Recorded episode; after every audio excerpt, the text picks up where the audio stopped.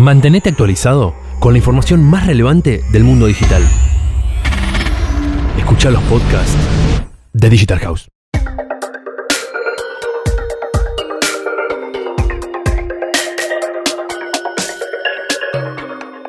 Hola, mi nombre es Pablo Iramay, soy profesor del curso de marketing digital aquí en Digital House y estoy aquí con Lucio San Martín, especialista en SEO. Vamos a hablar un poquito de SEO y posicionamiento orgánico. Hola, ¿qué tal? Eh, yo soy consultor de SEO, trabajo eh, como consultor en una agencia de marketing digital y bueno, hoy eh, estamos acá para hablar un poquito de cómo mejorar nuestros sitios a los ojos de los buscadores. Genial. Bueno, SEO.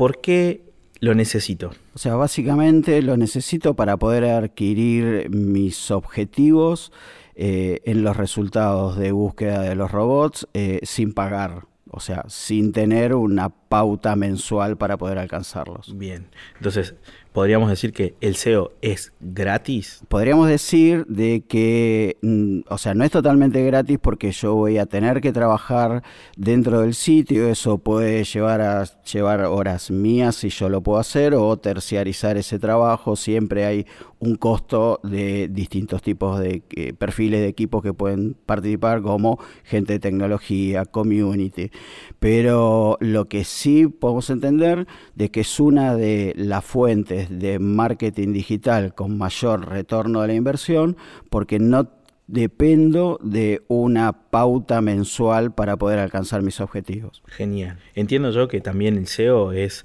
algo más sostenible en el tiempo, ¿no? Es a largo plazo, eh, en comparación con campañas publicitarias pagas, en la medida que yo tenga dinero voy a aparecer y si dejo de poner plata, por decirlo así, voy a dejar de aparecer. Entonces el SEO es durable en el tiempo y eso también es un beneficio.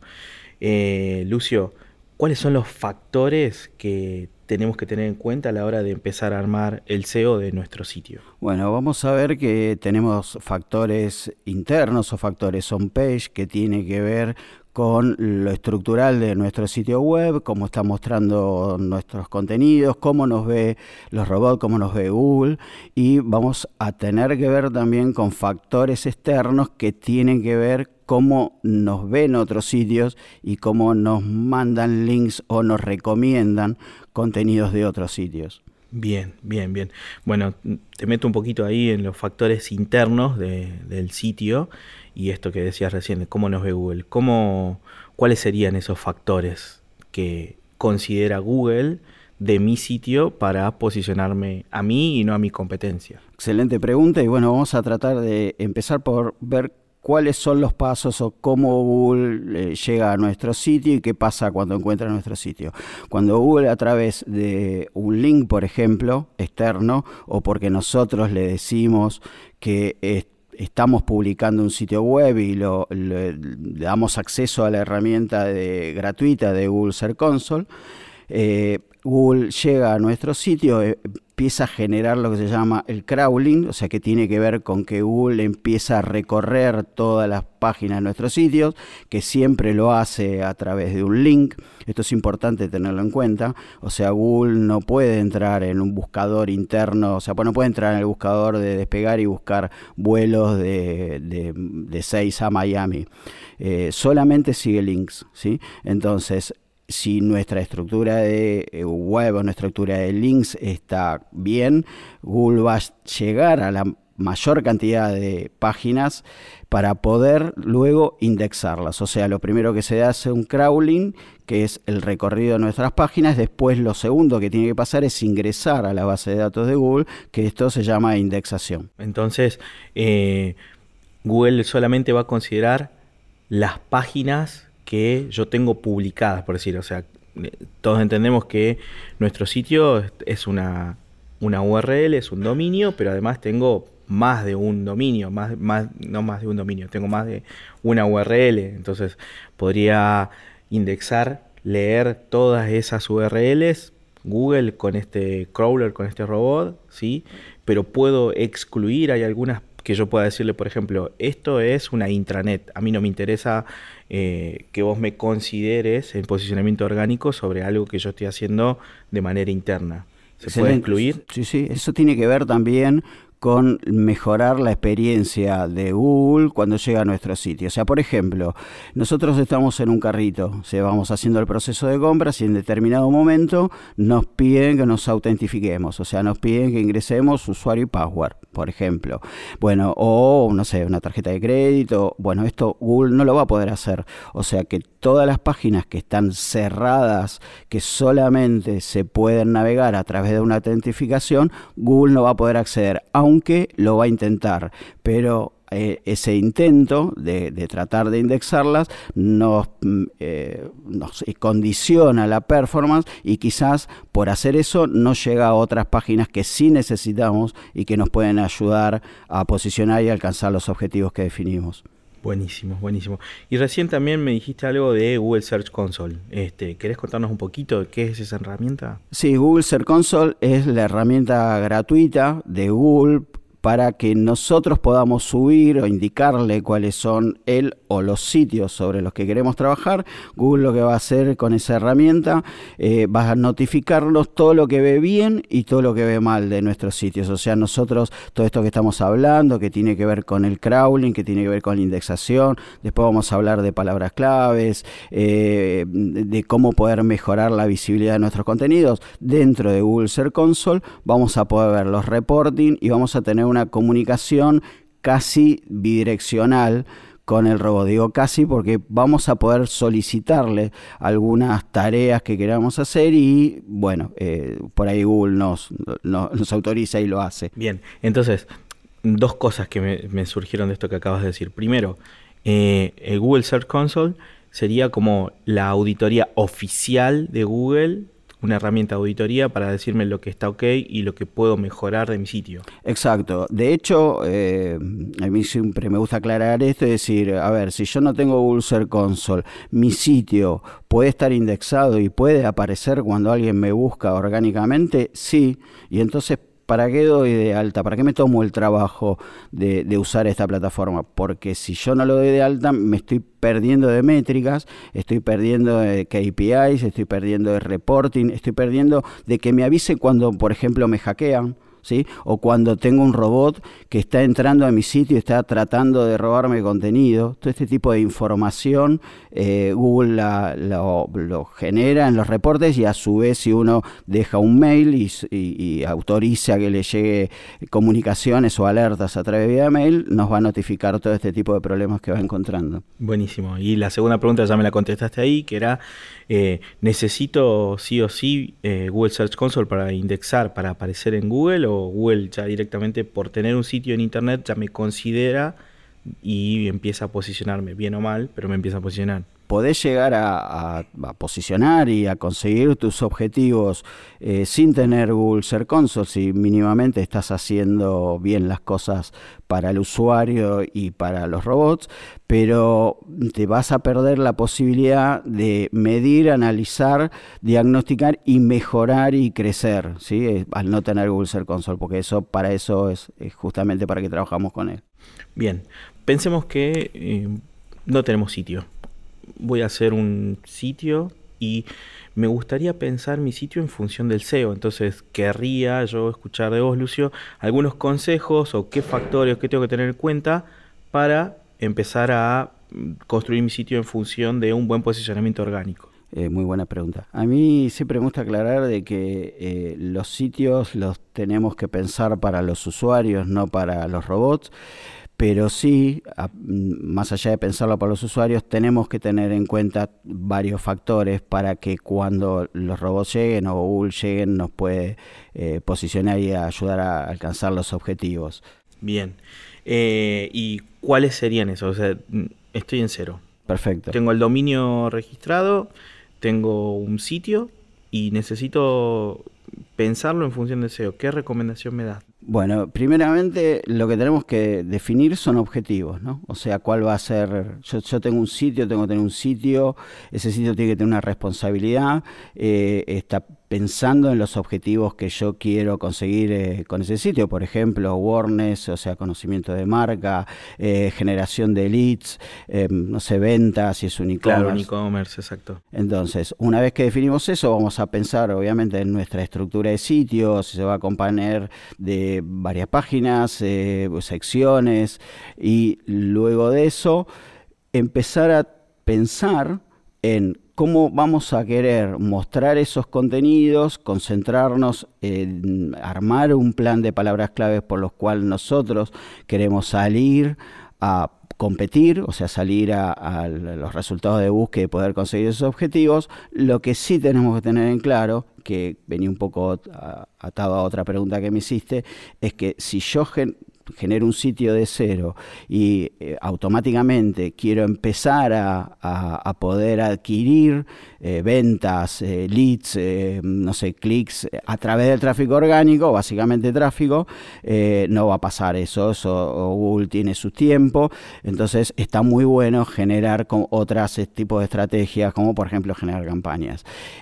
no obstante, deberíamos hacer un trabajo de, posicionamiento orgánico en nuestro sitio para que paralelamente y en el menor corto posible, el menor tiempo posible, ya estemos eh, también apareciendo orgánicamente y consiguiendo esos objetivos en forma orgánica. Y al revés, ahora yo me doy cuenta que hice mi sitio hace 3, 4 años, le pagué a un programador, a un webmaster, desarrolló mi sitio con algunos criterios estéticos que me gustaban pero ahora me doy cuenta que sé un poco más que mi sitio no fue pensado para SEO, entonces eh, tengo posibilidad de volver un poco para atrás y construir el SEO de ese sitio o me conviene tirar todo y arrancar de cero, es como si fuera una casa.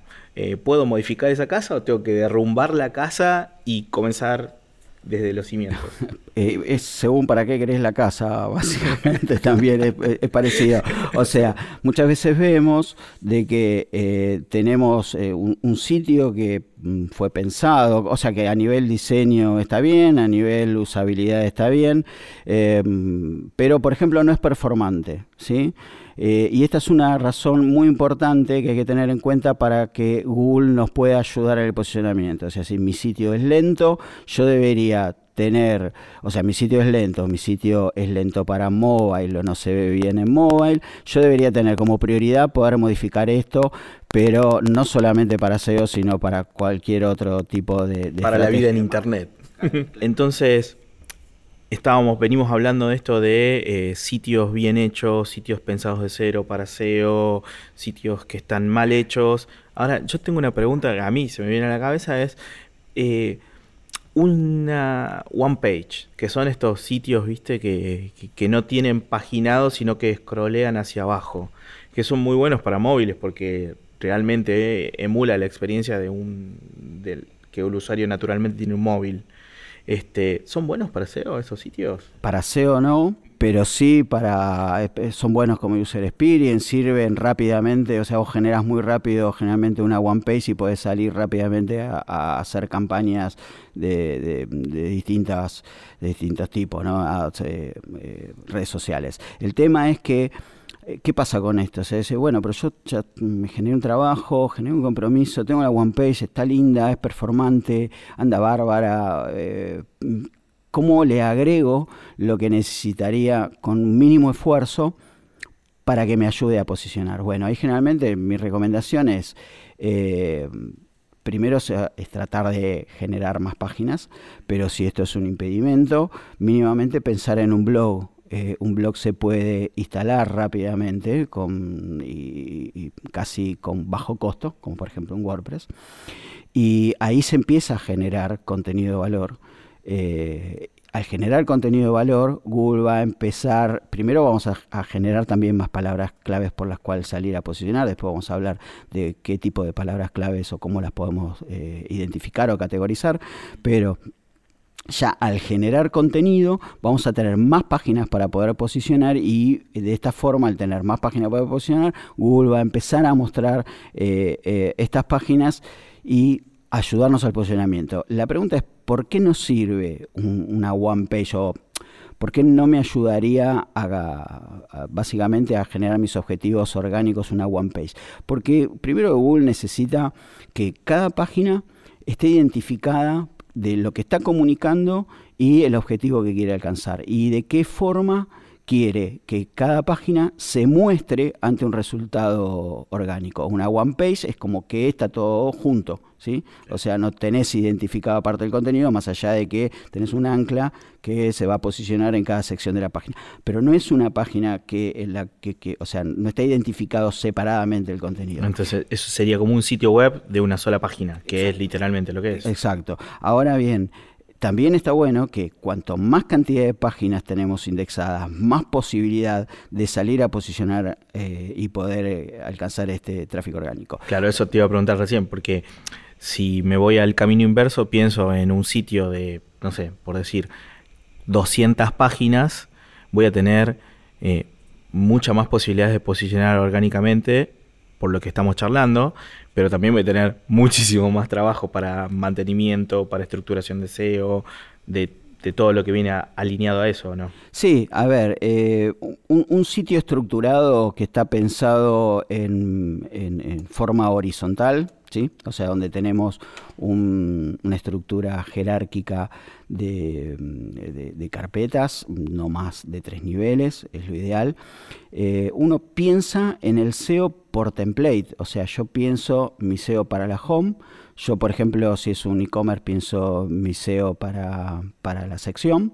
Después capaz que tengo 20 secciones, ya ahí se multiplicaron las 20 páginas. Yo no trabajé exactamente las 20 páginas, yo trabajé en un template, pensé estratégicamente cómo comunicar, cómo mostrar en un template, y después a través de la generación de, los contenidos, eso va modificando. Y después, por ejemplo, tengo la página de producto, en el caso de un e-commerce. Puedo llegar a tener 3.000 productos, no importa. Yo diseñando mi SEO para el template de producto, eso después se va a replicar a los 3.000 productos. Entonces no es que tengo un trabajo tan grande. Por otro lado, si va, volvemos al caso de, del de la one page, que generamos un blog. Nosotros en un blog básicamente también tenemos un template. Después lo que podemos llegar a tener es una página donde están las entradas de los blogs y después la entrada específica del blog. nosotros, claro, nosotros generamos eh, esa estructura lógica de, cómo voy a mostrar los contenidos, cómo los voy a resaltar. Bueno, se va a replicar en la cantidad de notas que haga. Así voy a tener que trabajar escribiendo. Clarísimo, clarísimo, muy, muy bueno. Eh, Lucio, y ahora me estabas diciendo esto y se me vino a la cabeza pensar, eh, ¿hay un SEO para e-commerce? ¿Hay un SEO para, no sé, diarios o medios online de que generan contenido? ¿Hay un SEO para generación de lead? O sea, son distintos, son siempre los mismos factores, pero voy a ponderar más uno si yo estoy en un e-commerce, que si estoy en un medio online, o si voy a buscar generación de leads, o siempre son los mismos factores estos SEO que venimos hablando. Bien, está bien porque hay que pensar en, los verticales, ¿no? O sea, hace unos años atrás, básicamente, para lo único que hacemos SEO es para, eh, para los medios o para los e-commerce.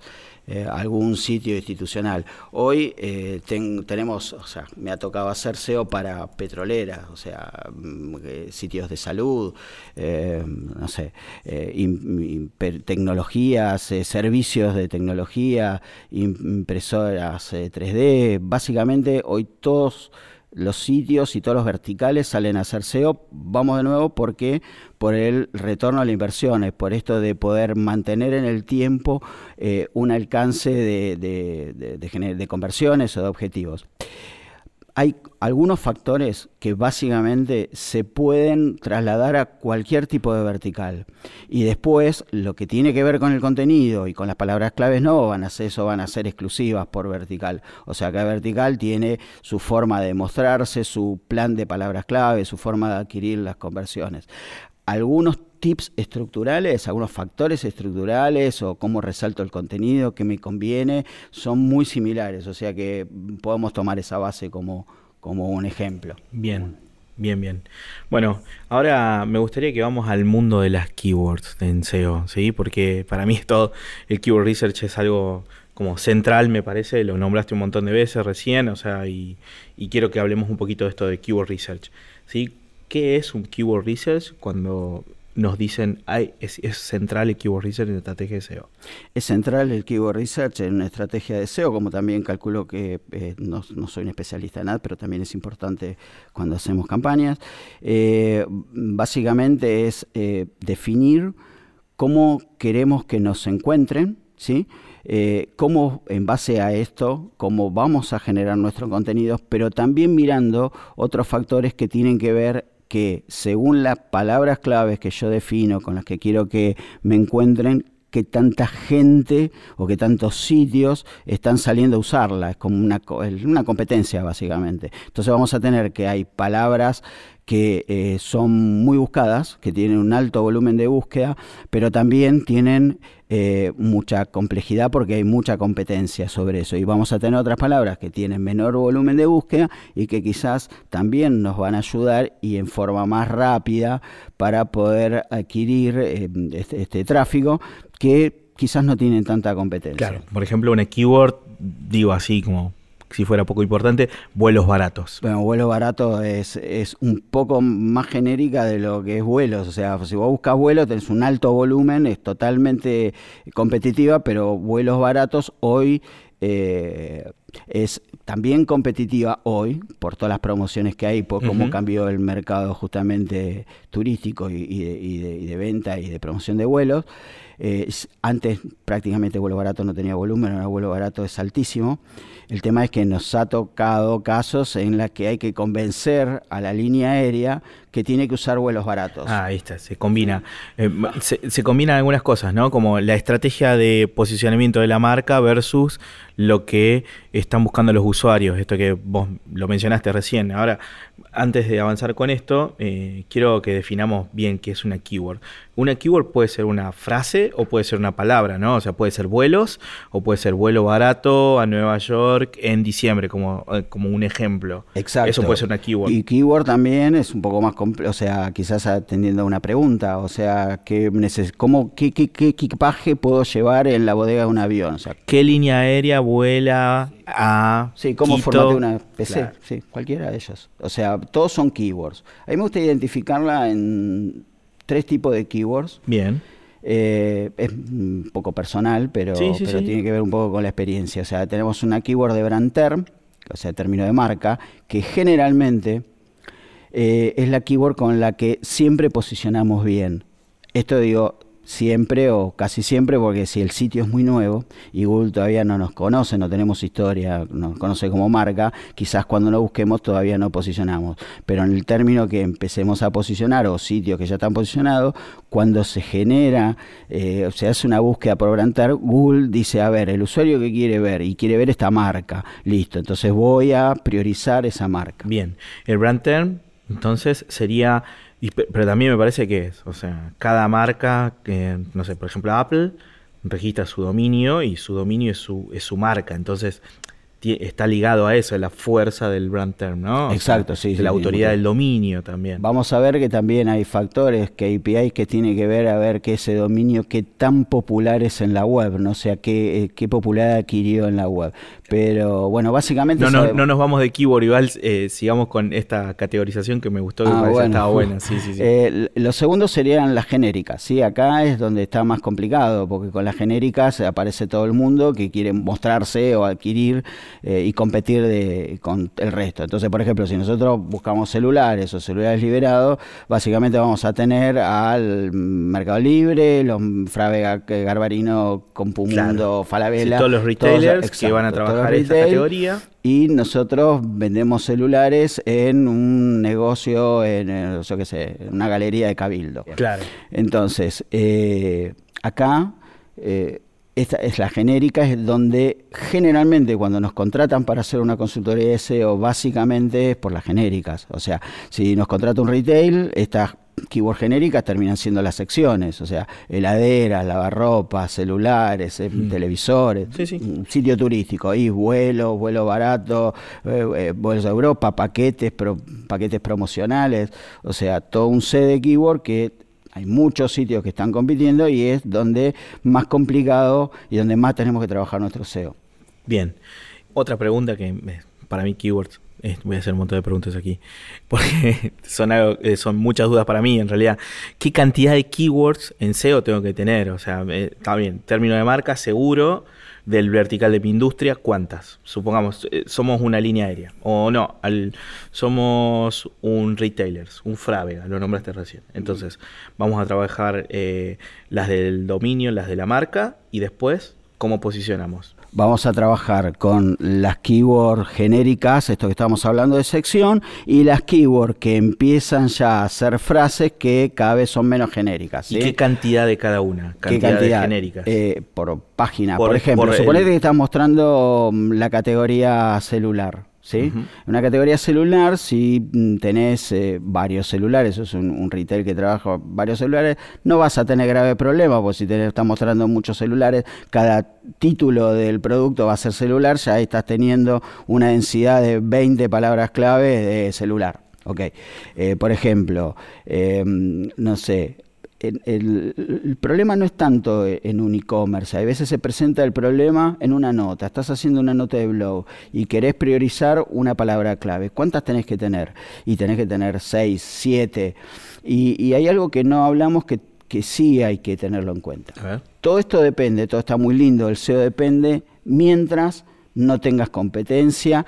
Podés no hacer todo esto que estamos hablando ahora. O sea, básicamente, si vos estás solo comunicando o vendiendo un servicio, un producto en la web y no tenés otros que lo están haciendo mucho mejor, aunque no hayas hecho todo esto, y, si tengas tu sitio, ya claro, visible para Google, que sea más o menos performante, o sea, que no, que no esté lento, que, que tenga una experiencia de usuario correcta, vas a posicionar. El problema está cuando otros sitios empiezan a trabajar ya en su SEO, en sus palabras claves, en su contenido y en todos estos factores que estamos hablando, ahí vas a empezar a bajar o a irte de segunda a tercera página. Acá sí donde hay que hacer un trabajo. Sí, sí. Y, cambia el mundo. Cuando empieza la competencia, cambia el mundo. Y ahí es donde está. O sea, por ejemplo, si nosotros queremos ser, no sé, eh, queremos hacernos conocer o queremos conseguir tráfico a través de eh, consultorías mm, de, redes. Claro, ese es el trabajo de Keyword Research que yo te estaba preguntando. O sea, consultoría de redes. Y nosotros tenemos dos keywords en todo nuestro sitio que dice consultoría de redes y tenemos competencia, básicamente nos vamos a posicionar. ¿Sí? Ahora, eh, ¿cuántas tengo que tener? Y tengo que ser relevante. Cuanto, cuanto más Google sepa que yo estoy hablando, y acá una aclaración, estoy hablando correctamente, o sea, estoy hablando con contenidos de valor, eh, y cuanto más keyword tengo, más relevante voy a ser.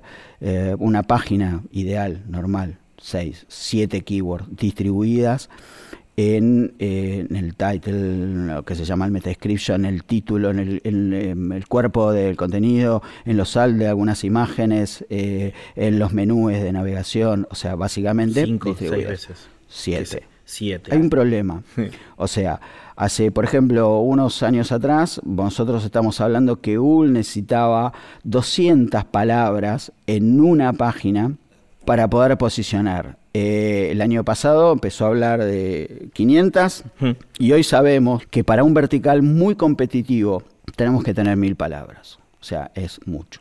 Encima, eh, o sea, lo quieren en un entorno editorial correcto. Y en esas mil palabras spam. podremos solamente repetir cinco. Creo que se están mezclando dos cosas acá y me parece importante separarlo exactamente. Tenemos por un lado términos, eh, el keyword density, que sería la cantidad de veces que yo repito esta palabra en la que quiero posicionar. Y antes de esto tenemos el keyword research, o sea, decir, cuáles son las palabras en las que yo quiero, como marca, como compañía, como emprendedor, que posicionarme frente a mi competencia. Yo, eh, serían como esas dos, ese, primero, el trabajo de investigación de keywords está ahí, ¿sí? Entonces yo decía, bueno, yo soy un emprendedor, eh, no sé, consultor de marketing digital. Entonces, eh, en cuáles palabras, cuántas elegiría. Consultor de marketing digital, especialista de marketing digital, cuántas veces más puedo tener esas keywords. Es decir, bueno, son estas las baterías de cinco keywords que yo voy a repetir sucesivamente en distintas oportunidades en todo el contenido que tenga en mi sitio para posicionarme frente a Google. Bueno, de esas te pregunto cuántas tengo que usar Eh, a ver, yo podría planear mi plan de palabras claves, generalmente recomendado no más de 20. ¿Por qué? Porque si yo digo voy a trabajar con 500 palabras clave, va a estar un poco engorroso pensar en la distribución de esas 500 palabras en todos los contenidos de mi sitio. Entonces, planteo poco, trato de buscar, a ver, ¿qué tengo en cuenta? Tengo en cuenta básicamente que no sean palabras eh, que, o sea, que, o sea, que sean palabras que no estoy posicionando bien.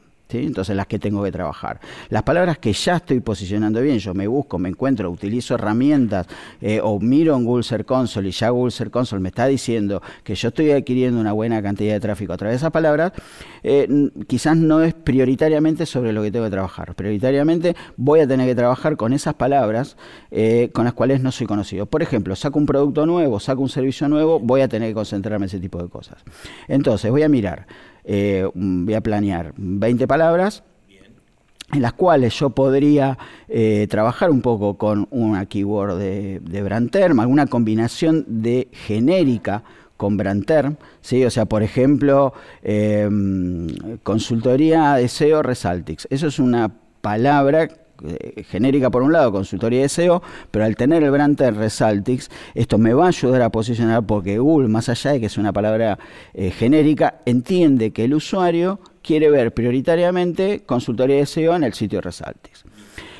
Después voy a plantear también algunas palabras genéricas un poco más fuertes en las que puedo tener más competencia, como consultoría, como marketing digital, como SEO, como consultoría de SEO.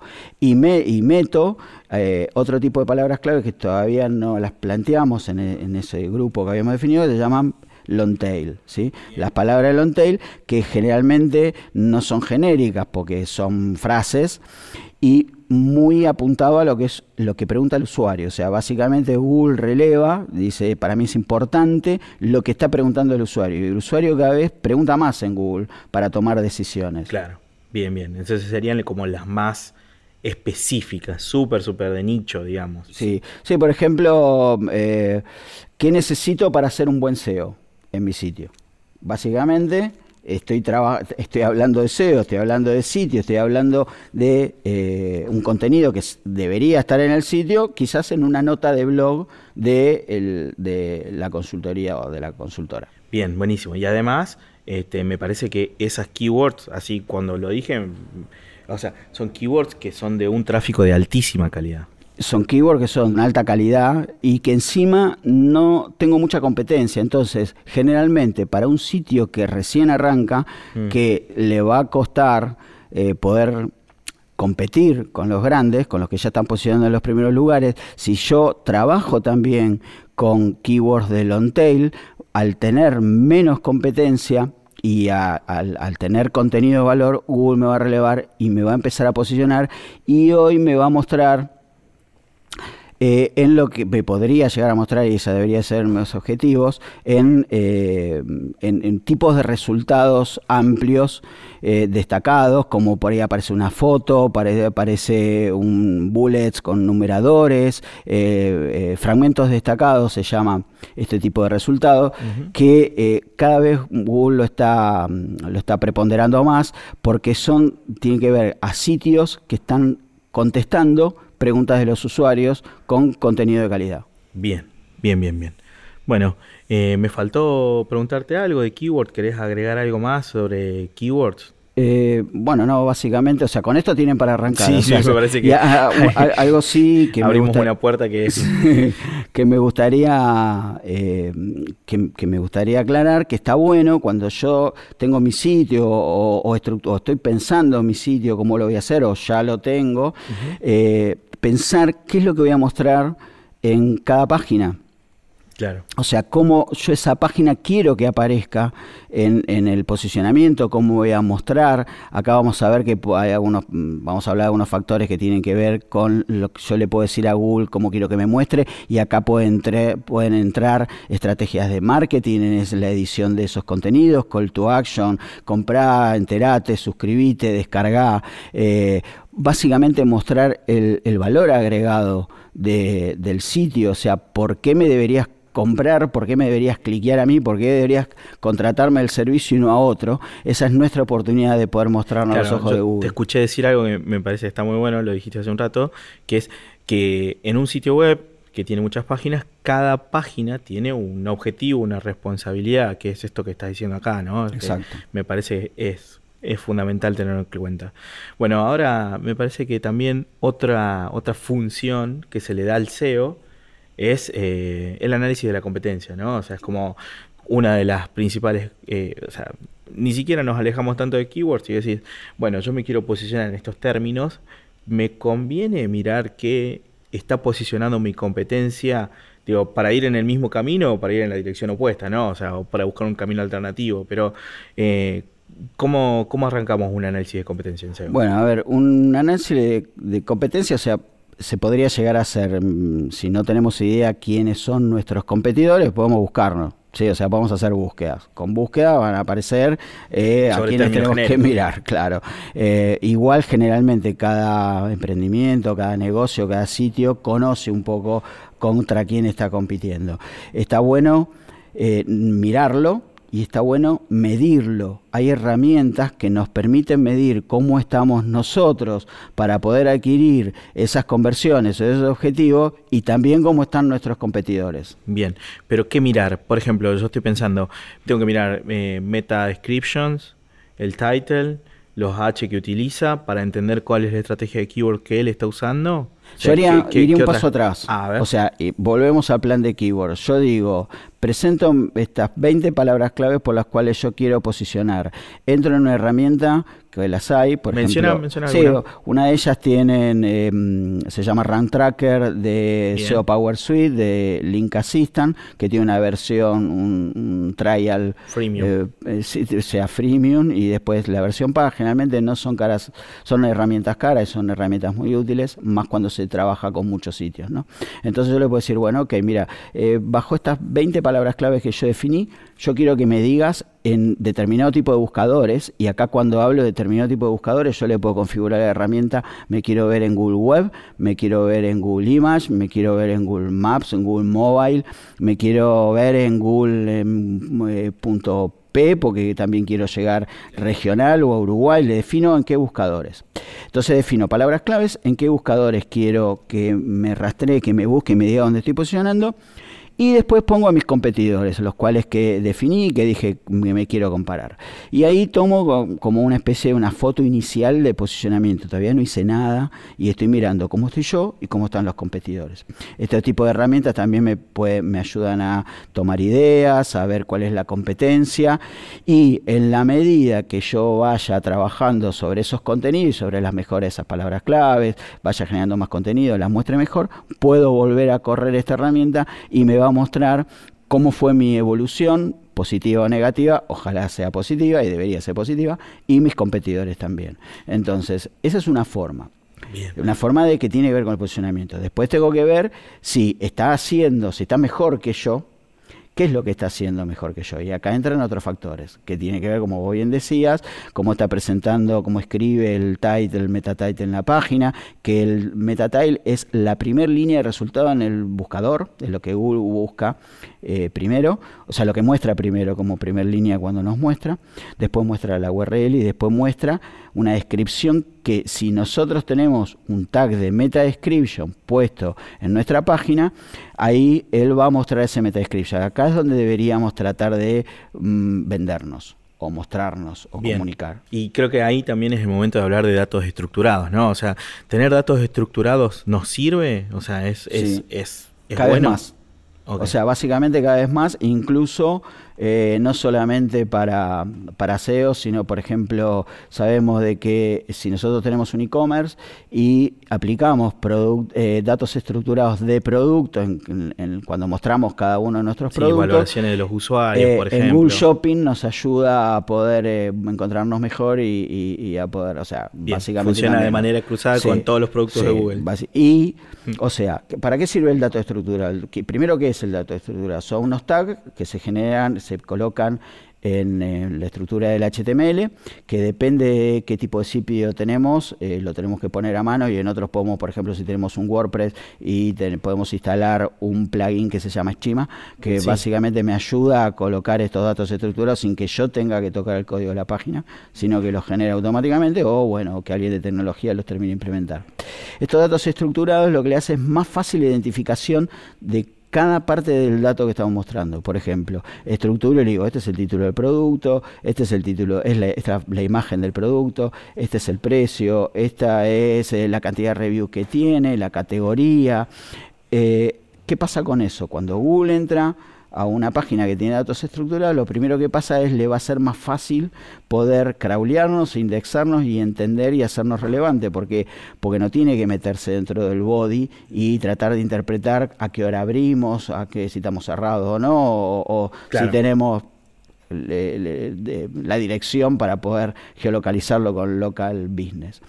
Eh, segundo, lo que va a pasar en la medida que usted, que Google empiece a abrir eh, los resultados en forma mostrarnos más ricos, como por ejemplo con estrellita. Si ustedes buscan la cabrera en Google, van a aparecer, por ejemplo, el ¿eh? en donde está mostrando eh, este, los reviews, va a estar mostrando el rango de precio, va a mostrar el horario en que abre, el horario que cierra. El horario de mayor visita. Estos son datos estructurados. Entonces, básicamente, tenemos que tener datos estructurados. Ya Google tiene em, una galería en los que dice, si vos me pones estos datos estructurados para estos contenidos, yo te puedo llegar a mostrar de esta forma mejor. Genial.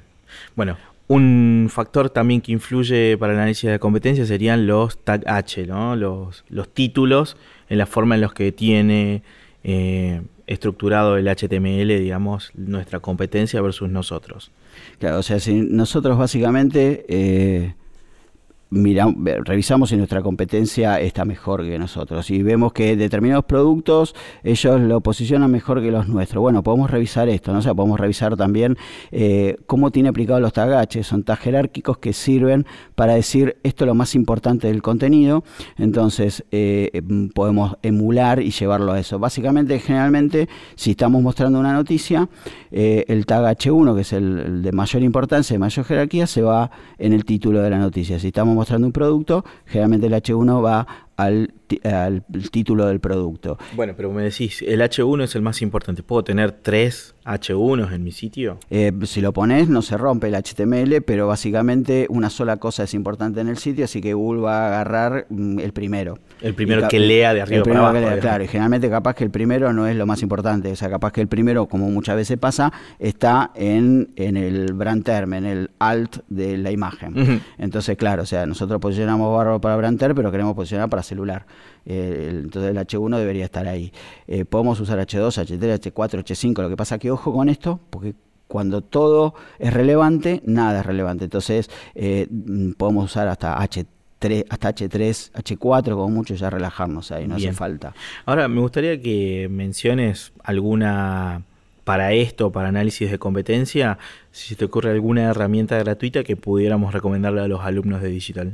generalmente nosotros trabajamos, sí, por ejemplo, em, eh, SEO Screaming Frog. SEO Screaming Frog es una herramienta que se mete en cualquier sitio, o sea, básicamente mientras esté abierto no hay problema, y se pone a revisar esto que estamos hablando, o sea, como por ejemplo podemos ver cómo el competidor está eh, eh, utilizando los titles, cómo tiene los meta description, cómo tiene los tagaches, qué cantidad de palabras está en cada una de las todo páginas. Esto que venimos hablando lo puedo ver ahí. Exacto. Y ya me queda un reporte para orientar mi estrategia. Esta, esta, herramienta es gratuita hasta 500 palabras, hasta 500 páginas. Eh, un sitio que hasta 500 páginas no, nos va a alcanzar, o, por lo menos que haga un crawling de 500 páginas nos va a dar una idea de cómo está el resto. Y bueno, podríamos tener esa idea, o sea, si, si mm, está mejor que nosotros y él está haciendo cosas que nosotros no, deberíamos poder alinearnos. ¿no? no obstante, hay algo que tenemos que tener en cuenta, o sea, nosotros seguramente, como no estamos rankeando bien, porque estamos abajo de nuestros competidores, vamos a tener que darle un poco más de énfasis a todos estos eh, factores que tenemos que trabajar. ¿Por qué? Porque venimos abajo y acá va el contenido, acá va, vamos a nuevo, la de palabras clave, como que tenemos que tener en cuenta todo. Lo que venimos charlando.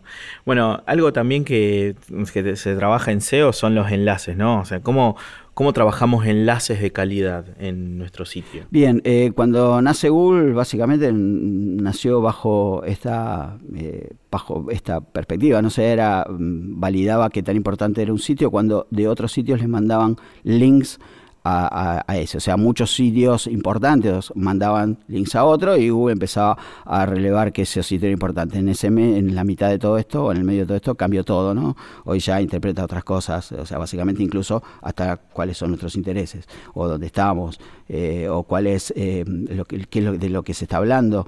Bueno, eh, un link de un sitio a otro Recordemos que Google lo único que sigue son links. ¿no? Entonces, un link de un sitio a otro pasa a ser como un voto de confianza de ese sitio hacia el nuestro. Eh, Google mira no solamente la cantidad de votos de confianza que puede tener, sino la calidad de quien está emitiendo estos votos. Eh, básicamente, no sé si puedo contar, un, hacer un ejemplo. O sea, mm, vienen mis amigos a comer, quiero comprar un muy buen vino. Sé que tengo tres amigos que son catadores de vino, que la tienen re clara con el vino, pero mm, eh, no obstante puedo decir, bueno, agarro 10 personas en la calle o me pongo a preguntar en el trabajo a quien no conozco qué opina qué vino tengo que comprar. Bueno, Google le va a dar importancia a los mis tres amigos que son catadores a 20 o 30 personas que yo estoy preguntando aleatoriamente, que no sé exactamente si saben de vino, qué es lo que me pueden aconsejar. Más o menos es eso. Sería eso versus la calidad está dada por el tráfico. Supongamos, o sea, para llevarlo, eh, me gustó el ejemplo, está buenísimo, pero yo lo llevaría así. Yo tengo un pequeño blog que tiene muy poquito tráfico y yo pongo un link a tu sitio, que es un sitio también, es un blog de la misma industria, del mismo... Y, pero vos tenés muchísimo más tráfico. Ahí en ese caso yo no te estaría aportando un, tráfico de calidad, o sea, no te estaría generando calidad, no te estaría aportando a tu SEO. Pero si fuera a la inversa, sí. Sí, a ver, no me estarías eh, perjudicando. Eh, no estaría pasando lo que mucho mucho page authority o domain authority. Vamos a aclarar que es una cosa y que es la otra.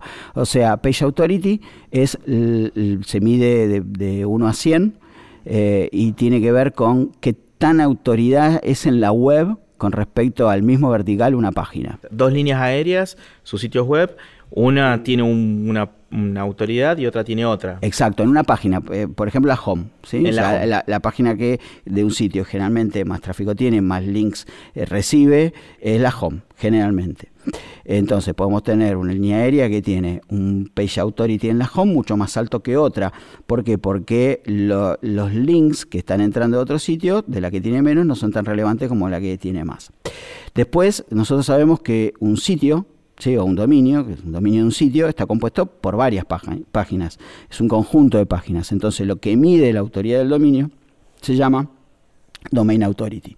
También se mide de una CIN y también tiene que ver con la cantidad de links y eh, el, valor de cada uno de esos sitios que están emitiendo el link y el valor que tiene el link donde está puesto en la página, o sea, también suma eso. O sea, no es lo mismo un link que me pueda venir de una home a que me venga una nota. ¿Por qué? Porque la home va a tener un page authority eh, grande, mucho más grande que quizás una nota. Buenísimo.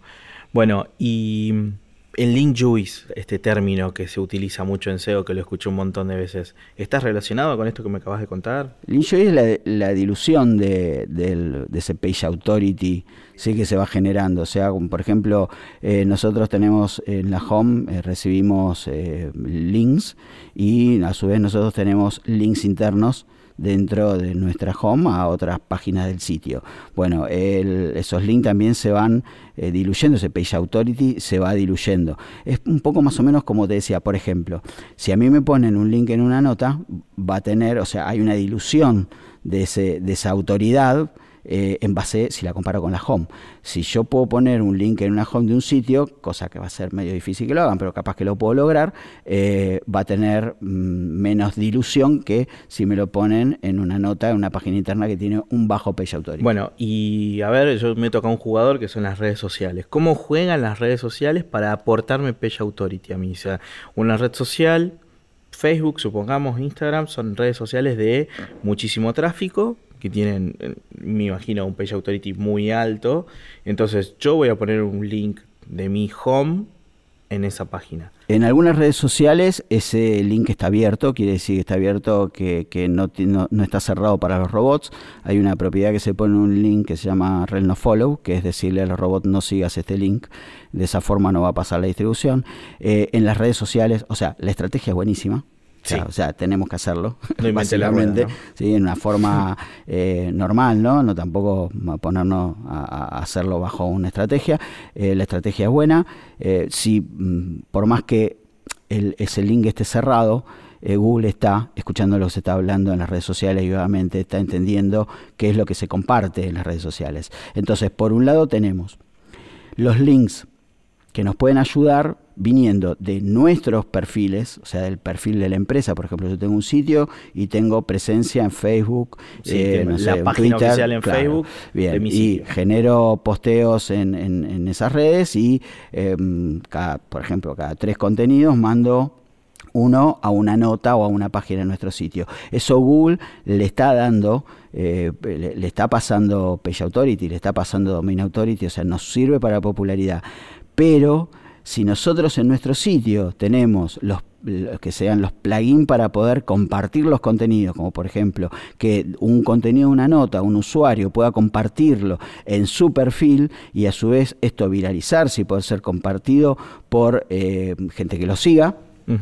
Esto es mejor todavía a los ojos de Google porque entiende que esto es auténtico. De la otra forma, sabe que es una estrategia de, de, exacto. En vez acá no, acá dice el, el usuario eh, está opinando sobre esto y lo comparte. Puede ser la opinión mala, como puede ser la opinión buena. Claro, no, no, no. es otra cosa. Eso, pero bueno, básicamente eh, eso, eso sucede y está bien, ¿sí?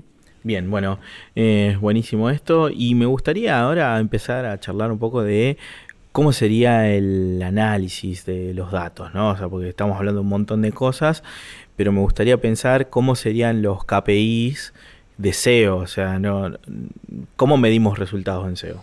Bien, excelente, muy bueno esto. Eh, algo importante, si no medimos no, no, no sabemos qué, qué, es lo que está pasando con las cosas. Primero no sabemos no podemos diagnosticar, no podemos saber qué es lo que tenemos que cambiar si no medimos, y si no medimos y hacemos cosas, tampoco sabemos si eso que hicimos está dando resultados. O sea, la, medición es básica y es eh, primaria, o sea, es primordial y es una de las primeras cosas que tenemos que hacer. A mí me gusta llamar foto inicial, ¿sí? Eh, foto inicial es, eh, es, a ver, yo tomo estos KPIs, todavía no hice nada, estoy acá. Así estamos, así arrancamos la consultoría desde acá. Y tomo los competidores también, también miro los competidores.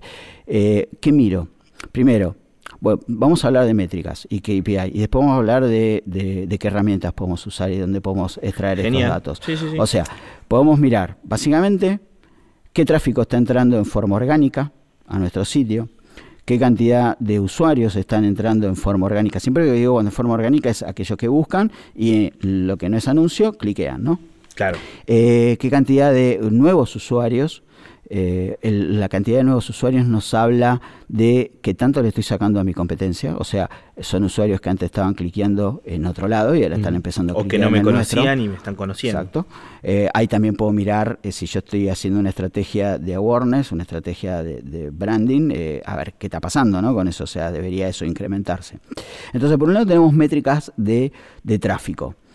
Mm, hay veces nosotros, a mí me gusta hacer un, gráfico en Data Studio que toma automáticamente de Google Analytics datos eh, KPI, estas KPIs de tráfico orgánica y también muestro el resto de las fuentes, o sea, el total de las fuentes, porque está bueno saber si cómo estamos en SEO, pero también cómo estamos en las otras fuentes. O sea, por ejemplo, qué cantidad de usuarios orgánicos tengo, pero también qué cantidad de usuarios entran a mi sitio.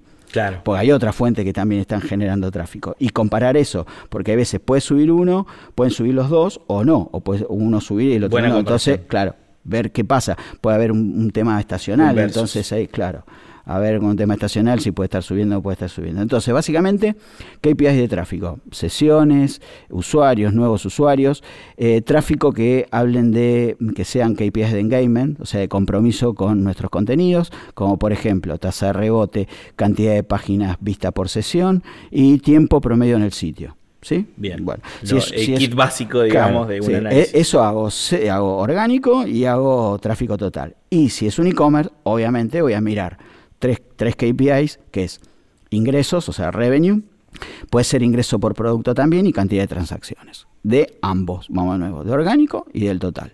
Bueno, ya tengo mis KPIs de tráfico que las puedo sacar de Google Analytics o puedo hacer un- algo en Data Studio donde lo levanto automáticamente de Google Analytics. Después voy a mirar KPI específicas de, de SEO, ¿sí? Y esto lo hago, por ejemplo, con la herramienta Google Console, en donde digo, bueno, ok, ¿qué cantidad? O sea, quiero mirar la indexación, o sea, quiero mirar cómo Google me está viendo, tengo problemas de crawling, tengo problemas a los ojos de Google. Básicamente, si Google no me ve y no me indexa, mm, todo lo demás y todas las demás estrategias eh, mm, no van a servir porque no estoy en la base de datos de Google. No puedo aparecer ante el resultado de búsqueda si primero no estoy en la base de datos de Google. Entonces, ¿qué KPI miro para saber si Google me está viendo? Bueno, hay un reporte que se llama eh, Coverage que dice qué cantidad de páginas Google eh, encontró en nuestro sitio, puedo seguir qué cantidad están bien, qué cantidad las guardó en el índice, qué cantidad dan con error y qué cantidad no sé, las está encontrando y no puede guardarlas, y no las puede hacer indexar. Eh, esto generalmente lo mira la gente de tecnología, nosotros podemos tomar las KPIs y, y tenerlos como datos. Después vamos a mediar, hicimos nuestro plan de keywords, tenemos que mirar nuestras KPI de posicionamiento. Claro. O sea, qué cantidad de esas keywords que nosotros definimos eh, eh, están en la página 1, por ejemplo, qué qué cantidad están de la está 1 a la un 5. repaso de, Claro, todo. o sea, sí, sí, sí, sí, sí, sí, a es todo. la estrategia SEO, básicamente. Bueno, Lucio, muchísimas gracias. Me parece que es valiosísimo tu aporte. Así que, bueno, nada, muchas gracias. No, por- el, el placer es mío, gracias por invitarme y ojalá lo, lo puedan utilizar y- y llevar a cabo. Sí, seguramente. Nos estamos viendo en el aula, chicos.